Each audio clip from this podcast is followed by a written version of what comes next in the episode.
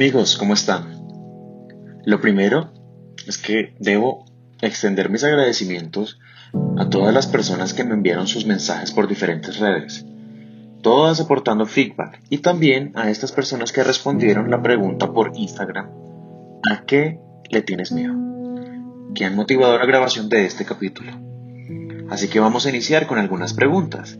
Si el miedo es tan imprescindible, ¿cómo comienzo a reconocerlo como parte de mí sin intentar separarlo? ¿Cómo lo uso a mi favor? ¿Cómo activo a este agente de cambio? ¿Cómo lo convierto en una herramienta? De esto precisamente se trata el capítulo de hoy. Bienvenidos, bienvenidas a 5 herramientas para utilizar el miedo, parte 1.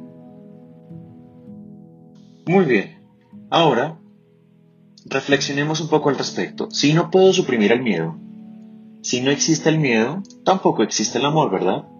El miedo es el antagonista, el contrario al amor. Te hablo de algunas formas de miedo, por ejemplo el miedo a irse de casa, a la soledad, a salir de la zona de confort, a fracasar, a emprender, a que se concreten los pensamientos que tienes o que tengo normalmente, que son de catástrofes, etc. Hay muchas formas de miedo. Sin embargo, hoy abordaremos el miedo desde un lugar diferente, por ejemplo, desde el agradecimiento. Por causa de esta energía es que estamos justamente convergiendo en este podcast, con el fin de saber cómo convertirlo en una herramienta. Sin este punto de partida, no estarías aquí considerando aprender cómo integrarlo para ti y así cambiar y ver cambios. Sin este disparador, sin este proceso automático desasistido de nuestro inconsciente biológico, no sabríamos, tú no sabrías y yo no sabría reconocer qué es lo que puedo hacer para realizar un movimiento. Sin el miedo, no solo no podría estar en este plano, tampoco podría identificar y observar el tipo de vida que tengo y el tipo de vida que es posible crear a partir de su información. Ahora que hemos reflexionado al respecto, vamos a seguir reordenando qué es y para qué sirve el miedo, y abro comillas. Según su significado, es un estado emocional, es una emoción básica ante la presencia de un peligro real o simbólico y cierra comillas. El miedo me garantiza que pueda experimentar la realidad concreta. Me mantiene vivo para explorar la dualidad. El mundo que estoy habitando, o sea, garantiza la supervivencia de animales y humanos. Supervivencia. Sin este componente, estaríamos en modo temerario, en un extremo de la exploración del error. No duraríamos muchos días explorándolo. Esto hablando en términos lineales, o en resumidas cuentas, el miedo se necesita y fin. Y es nuestro menester y es nuestra tarea empezar a identificar la información que el miedo nos aporta no solamente para mantenernos vivos y garantizar este modo supervivencia, sino también cómo nos sirve y cómo con su integración podemos lograr. Avancemos. Muy bien. Analicemos las polaridades. Si hay un antagonista, evidentemente tenemos un protagonista. El protagonista, en este caso, el 50% de la historia es el amor. Y el otro 50% es el miedo, viene a ser el antagonista. Sin el amor no existe el miedo. Sin el miedo no existe el amor. Si intento suprimir el miedo, voy a generar resistencia, la cual me llevará a sentirlo aún más y a proyectarlo en la realidad con la única petición de obsérvate, conócete, no me separes de ti, hago parte, no me desconozcas. Y ahora bien, si no puedo quitar el miedo, ¿cómo lo gestiono? Esa es la gran pregunta. Si ya sabemos que hace parte del modo supervivencia, que, se, que se necesita, que es el otro 50% de la historia, ¿cómo lo gestiono? Muy bien. Una vez identificado el origen del miedo, lo puedo comprender. Y ahí comienza el camino de cómo gestionarlo. Ojo, no buscamos erradicarlo. Es como querer eliminar la noche, porque pues es oscura y solo quiero el día porque me gusta más, porque hay sol. Esto no tiene ningún sentido. Sin el uno no existe el otro y ya lo hemos reiterado en varias ocasiones. Muy bien, el origen del miedo es necesario conocerlo y ahí empezar a comprenderlo. El origen del mismo y su comprensión me permite ir identificando la información que tiene para mí. Y para ayudarles un poco más a la identificación de sus miedos, y cómo usarlos, vamos ahora sí con las cinco herramientas que les propongo que empiezan a implementar y que yo he venido implementando para usar el miedo como un agente de cambio. Muy bien, vamos a iniciar con la primera herramienta que se llama verlo como una frontera. Hoy puedes elegir ver el miedo como la frontera de la vida que tienes hoy a la vida que requiere de ti la integración de dicho miedo de lo conocido a lo desconocido. Si te fijas en la palabra desconocido, quiere decir que no ha recibido la acción de ser identificado. Muy bien, esta herramienta lo primero que te entrega es, tengo miedo, muy bien, estoy en una frontera de un estado A a un estado B. Estoy justo en el punto donde se requiere pasar la frontera para acceder al estado B con todo lo que he aprendido en el estado A. Por ende, hoy puedes ver el miedo como una frontera. Vamos a ver la segunda herramienta, el deseo al revés. Si no sé qué hacer o lo que me gusta, busco la proyección del miedo. Visto que es más fácil saber a qué le tengo miedo. Por ende, si lo observo, me puedo enterar que el miedo es un deseo al revés. Significa que justo a esto, a lo que le tengo miedo, es lo que quiero hacer. Por ende, se convierte en un deseo al revés. Si alguien te pregunta qué te gusta y no sabes qué responder, o qué te gusta hacer, o de qué disfrutas y no sabes qué responder, indaga tus miedos, porque son tus deseos al revés. Vamos a la tercera herramienta. Como un GPS.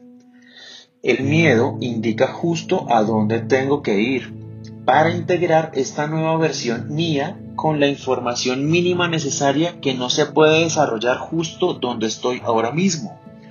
El miedo se entera de mi ubicación actual y trae consigo la ubicación destino y toda la ruta para llegar a mi versión actualizada. Trabaja exactamente que un GPS. Como ya sé que es una frontera y ya sé que es un deseo al revés, que es justo lo que tengo que hacer, entonces prendo el GPS. ¿Dónde estoy? Ya tengo mi ubicación. Ya estoy en la frontera. Muy bien. Es un deseo al revés, perfecto. ¿A dónde tengo que ir? Porque el deseo al revés me dice qué es lo que tengo que hacer. Y entre tanto se va a ir dibujando la ruta para llegar de un punto al otro con la integración de ambos puntos. Por ende, o la tercera herramienta es verla como un GPS. Vamos a ver la cuarta como un agente de cambio.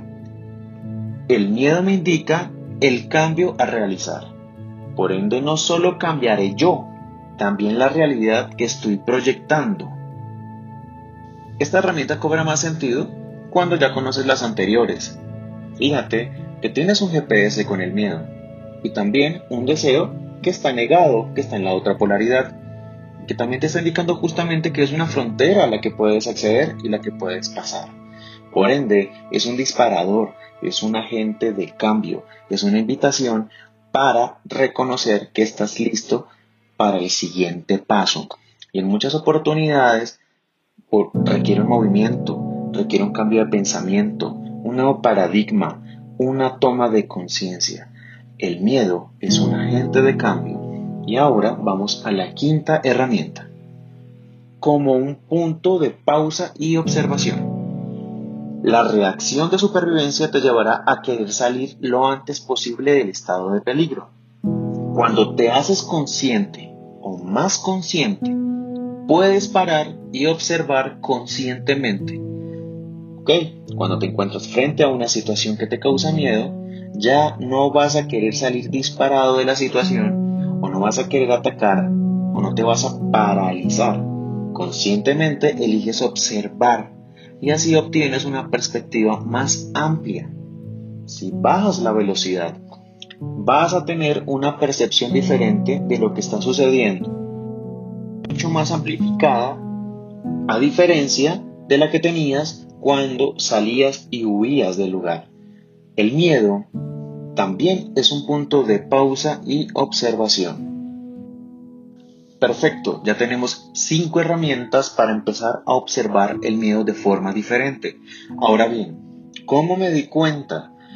¿Cuál fue la reacción que se presentó en mi realidad que me indicaba que estaba gestionando mis miedos? Ok, lo primero que sucede cuando comienzas a normalizar el miedo, a ver el otro 50 de la historia que también te está informando, cuando empiezas a desmantelarlo y a comprenderlo, a no separarlo y a usarlo como un recurso de información, que lo puedes integrar en ti, el efecto inmediato, la proyección de tu conciencia, es que comienzas a notar en tu contexto, justo en las personas que resuenan contigo, tus proyecciones que se sienten inspiradas justamente te conviertes en la proyección de la mejor versión que está a punto de concretarse en la vida de estas personas. Si te sientes inspirado por alguien en este momento, toma esta información, obsérvala y pregúntate cuál es el gap entre tú y la otra persona que te está inspirando. ¿Qué acortaría dicha distancia? Y comienza a descargar estos potenciales para ti explorando las n formas que tienes de concretarlos, usando las EFIs que ya vimos en el capítulo anterior. La primera señal de que estás gestionando tus miedos es que las personas a tu alrededor y tu contexto empieza a sentirse inspirado y es cuando las personas quizás te escriban, te contacten y quieran saber cómo lo estás gestionando, qué estás haciendo, por qué te ves diferente, por qué estás actuando diferente, porque es, en este momento están viendo, proyectando en ti la versión que están a punto de alcanzar si hacen la integración de sus miedos. Muy bien amigos, este es el capítulo por hoy, es la primera parte en la segunda parte quizás vamos a encontrar lógica, vamos a encontrar más herramientas, simplemente nos vamos a dejar informar qué es lo que sigue. El miedo es un tema muy muy amplio y decidí abrirlo primero que el amor incluso. Así que los invito a que me sigan, suscríbanse al podcast y si están escuchándolo, envíame un emoji, envíame una captura, en fin. Comuniquémonos, conectémonos, sigamos resonando. Les envío un abrazo y hasta nuestro siguiente capítulo.